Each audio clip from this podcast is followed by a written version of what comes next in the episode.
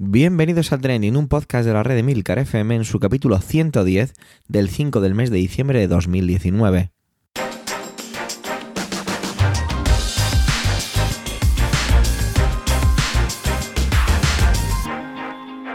Trending es un podcast sobre lo que pasa, sobre lo que ocurre, sobre las noticias que pueblan las redes sociales. Todo ello con opinión y siempre con ánimo de compartir.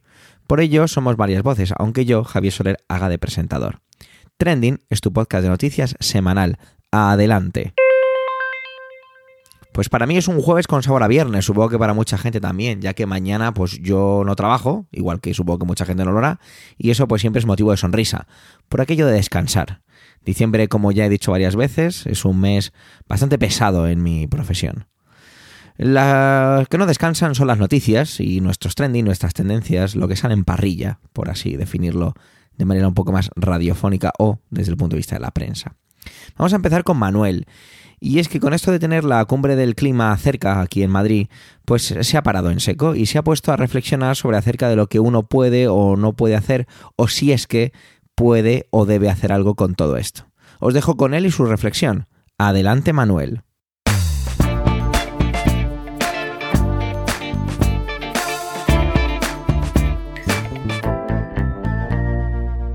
Hola oyentes, hola equipo trending. Andamos en plena cumbre del clima en nuestro país. A estas alturas serán pocos los oyentes que no hayan leído, escuchado o visto algo sobre la citada cumbre. Esta macro reunión de políticos, científicos, empresas, activistas y jóvenes en la estela de eh, Greta Thunberg o Thunberg es una oportunidad más para poner de manifiesto el cambio climático frente a los negacionistas. Desde mi humilde opinión, frenar el cambio climático y acabar con las emisiones de CO2, entre otras cosas, pasa por el trabajo hombro con hombro de los políticos, las administraciones, los científicos y los empresarios. Habría quizá un cuarto actor en todo esto, que sería la sociedad civil.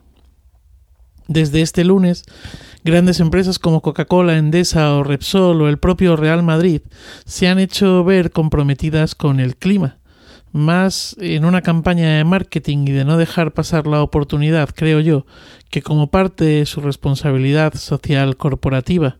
Y quizás sea ahí, en esa responsabilidad social corporativa, en lo que hacen y en cómo lo hacen, donde estas y otras grandes empresas, o incluso todas las empresas pequeñas y medianas, tienen su parte de responsabilidad y tienen algo que decir también en todo esto. Los políticos están para están aquí en la cumbre, algunos para hacerse la foto, otros para ponerse medallas y yo quiero creer que muchos están para buscar soluciones. Sí, al menos eso es lo que quiero creer. Quiero creer que más allá de la economía, los que nos representan están en Madrid eh, porque quieren preservar este planeta y escuchar a los científicos. Los científicos tienen la palabra y es nuestra responsabilidad y la de quienes nos gobiernan escucharlos y poner en marcha políticas de cambio climático. Es necesario desde la ciencia dar el paso, hacer el cambio, cambio que supone, lógicamente, cambios pues en la economía y en el modo que hemos tenido hasta ahora de relacionarnos con la Tierra. La sociedad civil, cuya cara más popular en esta cumbre, cumbre es sin duda alguna la de Greta y sus famosos viernes de huelga escolar por el clima, eh, tenemos mucho que hacer y decir. La sociedad civil hacemos y decimos no solo cuando nos manifestamos, sino cuando practicamos un consumo responsable y sostenible. ¿Se acuerdan de mi trending sobre los plásticos? Bueno, pues eso, que siempre he pensado que el cambio en esta y en otras muchas cosas no solo puede o debe venir de arriba, desde los poderes ejecutivo y legislativo, también puede venir de abajo, con nuestro día a día. Los pequeños gestos importan y suman. Feliz día y feliz vida. El martes, con la inauguración de la legislatura, se produjeron muchas imágenes para el recuerdo. Parecía en ocasiones una película un poco de humor incluso físico, ya que todo lo que aparecía allí era un poco extraño. Y sobre eso nos va a hablar Antonio. Vamos a ver un poquito desde qué punto de vista nos trae su intervención. Adelante, Antonio.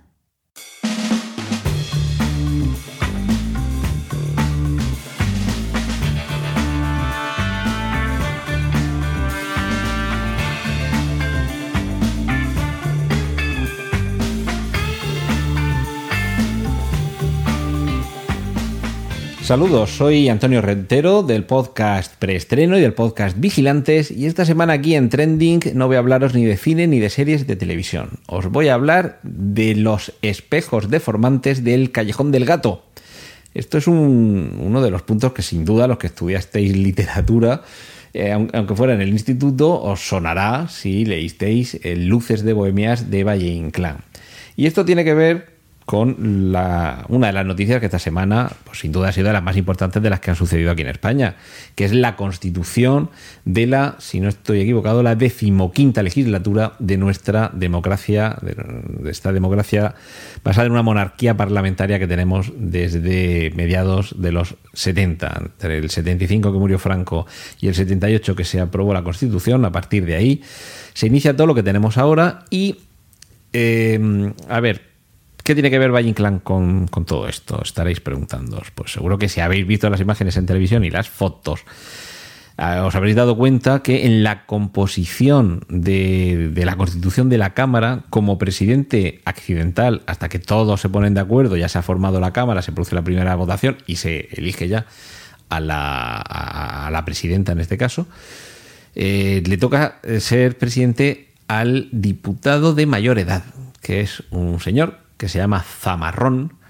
que si no estoy equivocado es de Teruel, de Burgos, perdón, de Burgos, y mm, que es que es la viva imagen de don Ramón María del Valle Inclán, este diputado socialista, además de ese aspecto con esa barba larguísima, blanca, las gafitas, es que eh, se ve que es una persona que tiene una edad, no es ningún niño, y precisamente por eso es eh, el, diputado más veterano y es a quien ha ostentado en esta legislatura y en la anterior este honor, creo yo, que es de ser, si no me fallan las cuentas, la tercera autoridad del Estado.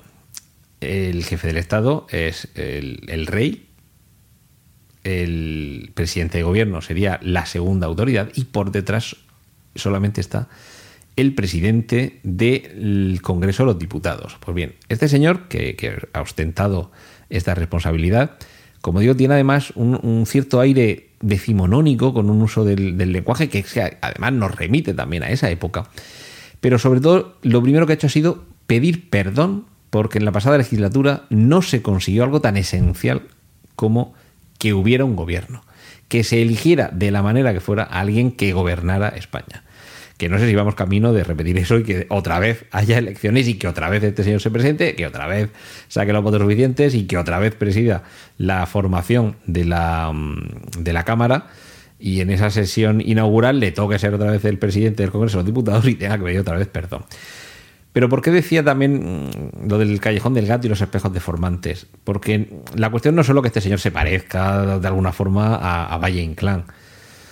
La cuestión también es que hemos vivido una sesión en la que junto a este señor mesurado, con, un talante moderado, moderador, y creo que con, bastante sentido común, que aunque sea del PSOE, yo creo que casi cualquier español con un poquito de juicio y sentido común podría empatizar con lo que defiende, eh, por lo menos en este momento, una, una actitud de responsabilidad política de señores, nos han elegido nuestros conciudadanos para que gobernemos este país, gobernar no en el sentido de ser el gobierno de la nación, sino ser los políticos que trasladan las iniciativas del pueblo a una ley que se aplica, que se aprueba, se aplica.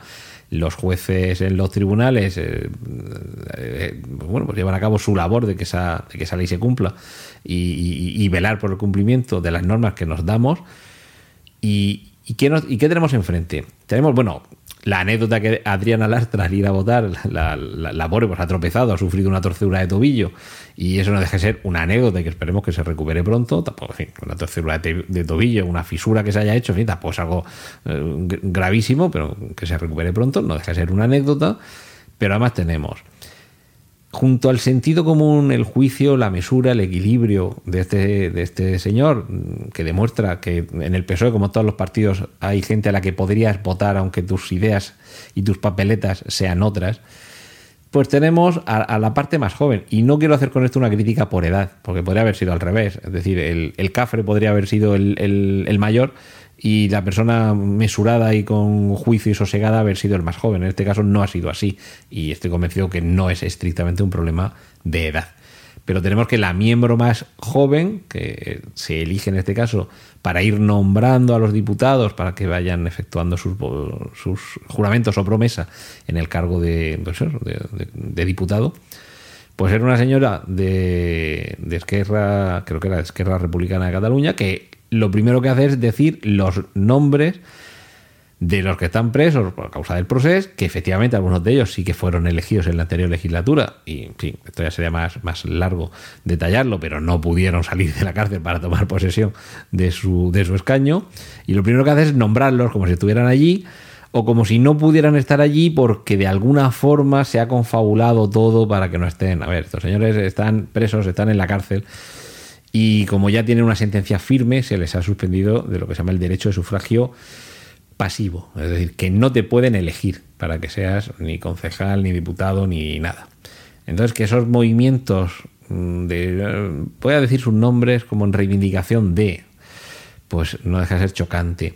Las camisetas, las camisetas reivindicativas, esto ya se ha convertido en algo que, empieza a dar un poquito de vergüenza hay que guardar mínimamente las formas y, no ir como si fuéramos a un concierto de rock con nuestra camiseta, con nuestra programa favorita. Uno para trabajar, para trabajar en algo en, el que además sobre ti recae la responsabilidad que han delegado en ti todos aquellos que han depositado tu voto confiando en que les representaras, a lo mejor quieren que vayas a hacer el hooligan. Si, no digo que no, si es posible que en muchos casos sí lo haya pero creo que hay que ser un poquito más serio con el trabajo que uno hace. Nosotros, vamos, normalmente en el trabajo uno no está haciendo eh, el, el cafre ni el hooligan ni aprovecha para sus proclamas porque está a trabajar. es aquello de hemos venido a Rolex o a Perrechicos. Yo creo que, se puede vestir como uno quiera, por supuesto, pero que tu vestimenta se convierta en un acto de reivindicación. es que ya es cansinismo reivindicativo. Y luego dejo para el final lo mejor, lo más chusco que Luis Gestoso, diputado de Vox por la provincia de Murcia, y Marcos de Quinto, diputado de Ciudadanos, no sé ahora mismo por qué provincia, pero bueno, diputado de Ciudadanos, llega un momento en el que se tienen que sentar, los escaños todavía no se han asignado, es decir, tú llegas y te sientas y más o menos los del PSOE se sientan por un sitio, más o menos los del PP por otro, y ya luego los huecos los vamos a ir un poco rellenando. Bueno, pues los dos peleándose con palabras que no es el momento ni el lugar, con algún empujón, peleándose por un escaño, porque yo me quiero sentar aquí, que aquí están los míos, pero es que los míos también están a este otro lado del escaño, yo quiero estar... O sea, los escaños musicales, faltaba que sonara música y que de pronto se parara la música y que uno de los dos se quedara en el suelo porque el otro ya se había sentado. A ver, que, que esto parece un patio de colegio, de verdad. Mm, podríamos empezar a hacer algo serio por una vez en la política de este país, cada vez menos serio. Y aquí es donde viene el espejo o los espejos deformantes del Callejón del Gato. El Callejón del Gato es una calle de Madrid en la que en tiempos, en los tiempos en los que don Ramón María del Valle Inclán escribió Luces de Bohemia, había situado eh, eh, estos espejos que tienen una curva cóncava o otra convexa, que según la que sea, y según el, eh, ángulo en el que esté o el sentido en el que esté, cuando tú te pones delante de ese espejo te ofrece una, una imagen deformada, ¿de acuerdo? Y eso, esos espejos, de hecho es la frase común de, en fin, la frase común, el lugar común, la frase de España ha ido a mirarse a los espejos del callejón del gato, lo que trata de reflejar es un poco e, e, ese esperpento que suponía la, chabacanería, lo cotidiano, lo sublime y, lo triste, mezclado todo junto, deformando la, la realidad, pero ofreciendo, sin embargo, una imagen muy fiel de qué es lo que tenemos y no sé si por suerte o por desgracia, este Congreso de los Diputados está reflejando la España que tenemos.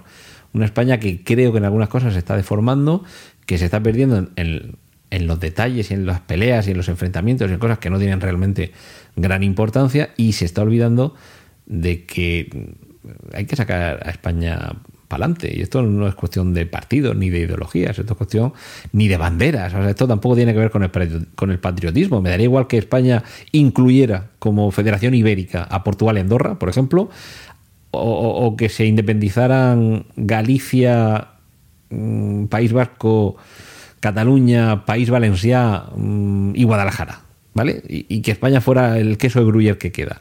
Es igual, sigue siendo un proyecto, lo podemos eh, asociar. En este caso yo porque vivo en la región de Murcia, pero bueno, el que viva en la comunidad de Extremadura lo puede asociar a Extremadura y el que piense en ámbito europeo a la Unión Europea.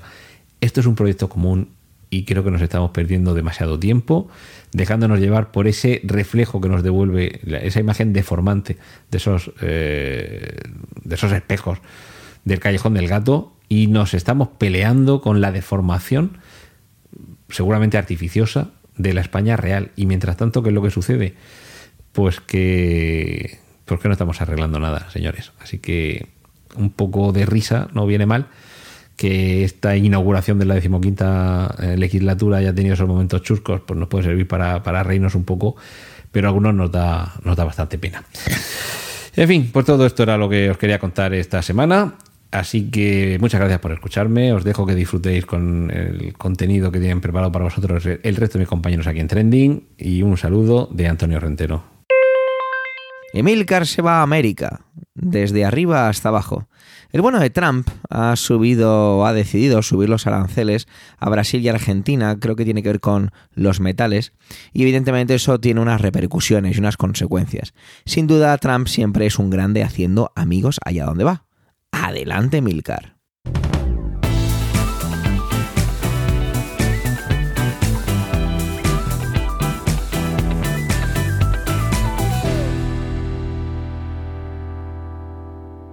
Con dos tweets lanzados en torno a las 6 de la mañana del pasado lunes 2 de diciembre, Donald Trump desencadenaba una nueva tormenta política. Dicen los tweets del presidente Trump. Brasil y Argentina han estado presidiendo una devaluación masiva de sus monedas. Esto no es bueno para nuestros agricultores. Por lo tanto, con vigencia inmediata restableceré las tarifas de todo el acero y aluminio que se envía a los Estados Unidos desde estos países. La Reserva Federal también debería actuar para que los países, de los cuales hay muchos, no se aprovechen más de nuestro dólar fuerte al devaluar aún más sus monedas. Esto hace falta, esto hace que sea muy difícil para nuestros fabricantes y agricultores exportar sus productos de manera justa. Tarifas más bajas y menos estrictas, Fed, entre exclamaciones, refiriéndose a la Reserva, a la Reserva Federal. Este anuncio, por supuesto hecho de esta forma, esto ya no nos sorprende, así ha pillado por sorpresa a los dos países, a Brasil y Argentina. Dos países cuyos líderes presumían hasta la fecha de tener una especial relación con Trump, sobre todo Brasil y su presidente Bolsonaro, al que se califica de el, Trump brasileño. Ninguno de los países tuvo conocimiento de todo esto y los aranceles son un 25% a las importaciones de acero y un 10% a las importaciones de, eh, de, aluminio. Hasta la fecha, eh, Trump había firmado un acuerdo hace un año y pico con Argentina, eh, otorgándole una especie de, de cupo para poder importar acero y aluminio hasta cierto importe y sin aranceles. Ahora, sin aviso previo, eh, ha cancelado unilateralmente este, este acuerdo. Eh, Trump, eh, que llamó a Macri en su momento mi amigo, no ha tenido un momento quizá para avisarle de todo esto y en, estos días en Argentina están corriendo como pollo sin cabeza, además a pocos días de un cambio de, de gobierno. En Brasil las circunstancias son más o menos parecidas y esto tiene siempre una doble lectura, es decir, a continuación lo que Trump va a hacer y por eso alude a los, a los, a los agricultores estadounidenses. Os recuerdo lo que decía, lo que decía el tuit, ¿no? Estas, estos países han estado devaluando sus monedas y eso no es bueno para nuestros granjeros, ¿no? Porque entonces eh, las exportaciones de productos agrícolas de Estados Unidos que salen muy caras en, Argentina y en Brasil y evidentemente se producen menos exportaciones porque al cambio no les sale, no les sale interesante. ¿Qué es lo que ocurre? Pues eh, los agricultores en concreto y, otros, otros sectores que votaron masivamente a Trump siguiendo sus promesas de salvación eterna, ahora ven que la cosa no ha sido para tanto y llevan tres años sufriendo mucho. Trump tiene que recuperar rápidamente el, favor de estos sectores porque se le acercan unas elecciones muy complicadas, unas elecciones dentro de un año. Carrera hacia la presidencia por parte de los demócratas ya se va aclarando. Kamala Harris, una de las candidatas con más fuerza, ha caído recientemente.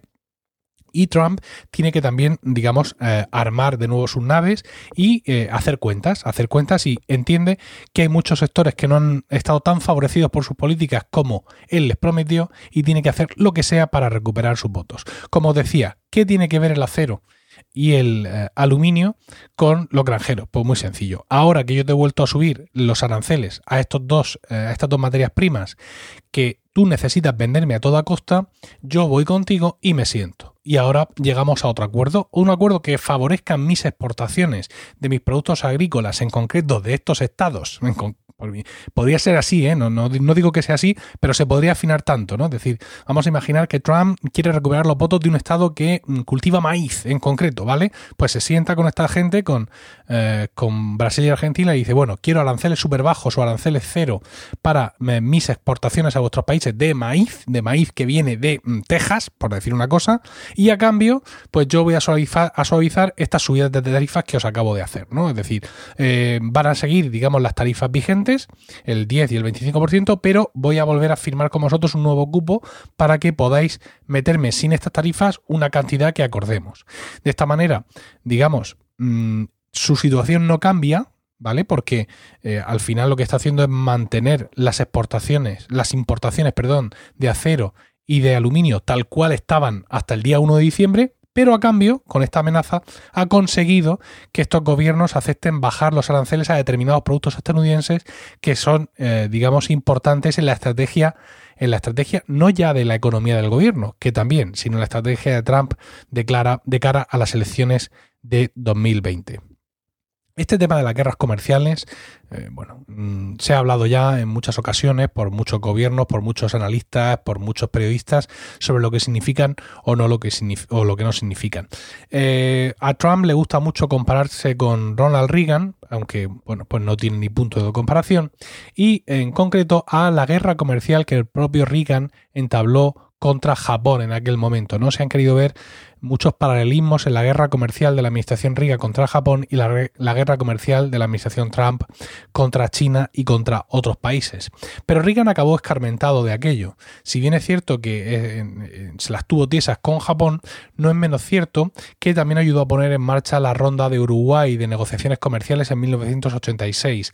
Esas amplias conversaciones llevaron a la creación de la Organización Mundial del Comercio en 1994, ¿no? Con una organización que quiere solucionar las, eh, digamos, solucionar las disputas eh, y reducir la necesidad de acuerdos unilaterales, estableciendo un marco global en el que todos comerciemos con todos. Eh, Trump, en un momento dado de su campaña electoral, ya puso en evidencia la Organización Mundial del Comercio, habló de que era una catástrofe, preguntó quién ha creado esto, hubo así como, como un rumorcillo en el, en el, en el, en aquel meeting en el que él estaba, porque Mm, bueno, no es que Ronald Reagan haya creado la Organización Mundial del Comercio, pero sin duda la presión, bueno, la presencia de Estados Unidos en aquellas negociaciones, en aquella ronda de Uruguay, fue decisiva y sin el apoyo de Estados Unidos y de otros grandes actores, esta Organización Mundial del Comercio jamás se hubiera creado, ¿no?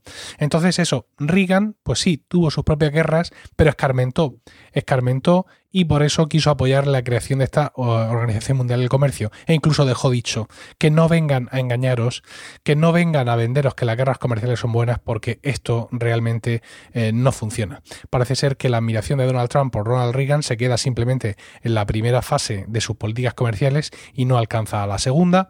Al final, eh, chantajes internacionales y como bueno, como viene aventurada Reagan, esto generalmente no acaba bien para nadie.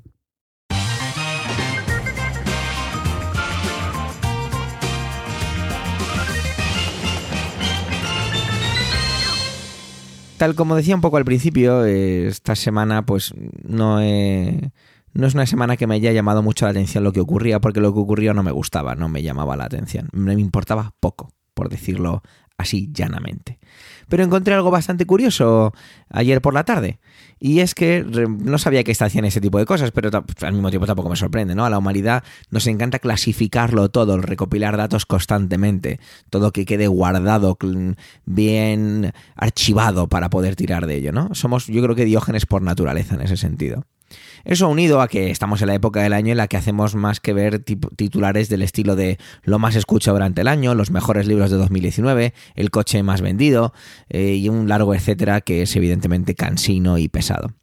Resulta que la web dictionary.com, que es una página que puedes consultar sobre definiciones, selecciona todos los años lo que ellos definen como la palabra del año. Se suelen usar, entre otros factores, eh, la cantidad de veces que esa palabra se ha buscado en la plataforma, en dictionary.com, evidentemente entre otros factores. Voy a empezar viajando un poco al pasado y es que en 2018 os voy a decir la palabra que se utilizó, ¿vale? Y es que fue la palabra desinformación.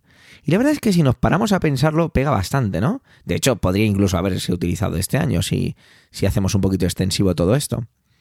No nos debería sorprender que que este 2019 hubiera, repetido esa eh, eso, hubiera repetido, esa palabra, pero vamos a centrarnos un poco sobre la definición, ¿vale? Y es que la, eh, la desinformación o manipulación informativa es la acción y efecto de procurar en los sujetos el desconocimiento o ignorancia y evitar la circulación o divulgación del conocimiento de datos, argumentos, noticias o información que no sea favorable a quien desea desinformar Habitualmente es una de las argucias de la agnotología, ostras, agnotología, sí, sí, agnotología, y se da en los medios de comunicación. Pero estos no son los únicos medios por los cuales puede dar una desinformación. Puede darse en países o sectas religiosas que tienen lecturas prohibidas, gobiernos que no aceptan medios de oposición o extranjeros, dictaduras, tiranías, naciones en guerra que ocultan información. Este es el primer párrafo que se acaba la Wikipedia, ¿vale? Pero bueno, la verdad es que podríamos definir que el 2018 pues fue un año malo, porque si la palabra que define el año fue desinformación, pues evidentemente es malo. De hecho es hasta paradójico, si nos paramos a pensarlo durante unos segundos, que en la era de la información, que estamos en el siglo XXI, mm, que, que la palabra desinformación fuera la más importante durante el año 2018, pues dice mucho de cómo está la sociedad actual, ¿no? Bueno, pues este año 2019, Dictionary.com ha elegido la palabra, atención, redoble de tambores, existencial. Bueno, se podría decir que este año nos hemos vuelto más mm, filosóficos, ¿no? Factores como lo que decíamos antes, el, hecho de que aumenten sus búsquedas, supongo que es el factor de los más determinantes, ¿no? Pero también el cambio climático, los incendios del Amazonas e incluso el personaje de Forky de la película de Toy Story 4, película que no he visto, han sido gran parte de los detonantes para esta elección. Bueno, eh, es un terreno pantanoso para mí el ponernos aquí a reflexionar y hablar sobre el, el existencialismo, ¿no? El sentido de la vida, la responsabilidad pero la, responsabilidad como miembros de la naturaleza y de, las, y de una sociedad creada.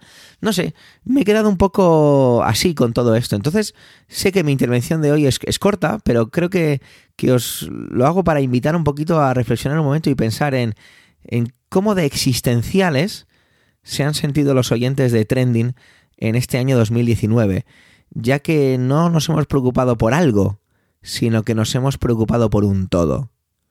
Gracias por vuestro tiempo y gracias por querer escucharnos en este capítulo centésimo décimo. Los comentarios siempre nos aportan enriquecimiento. No dudes en dejarlos en emilcar.fm barra trending. Un saludo y hasta la semana que viene.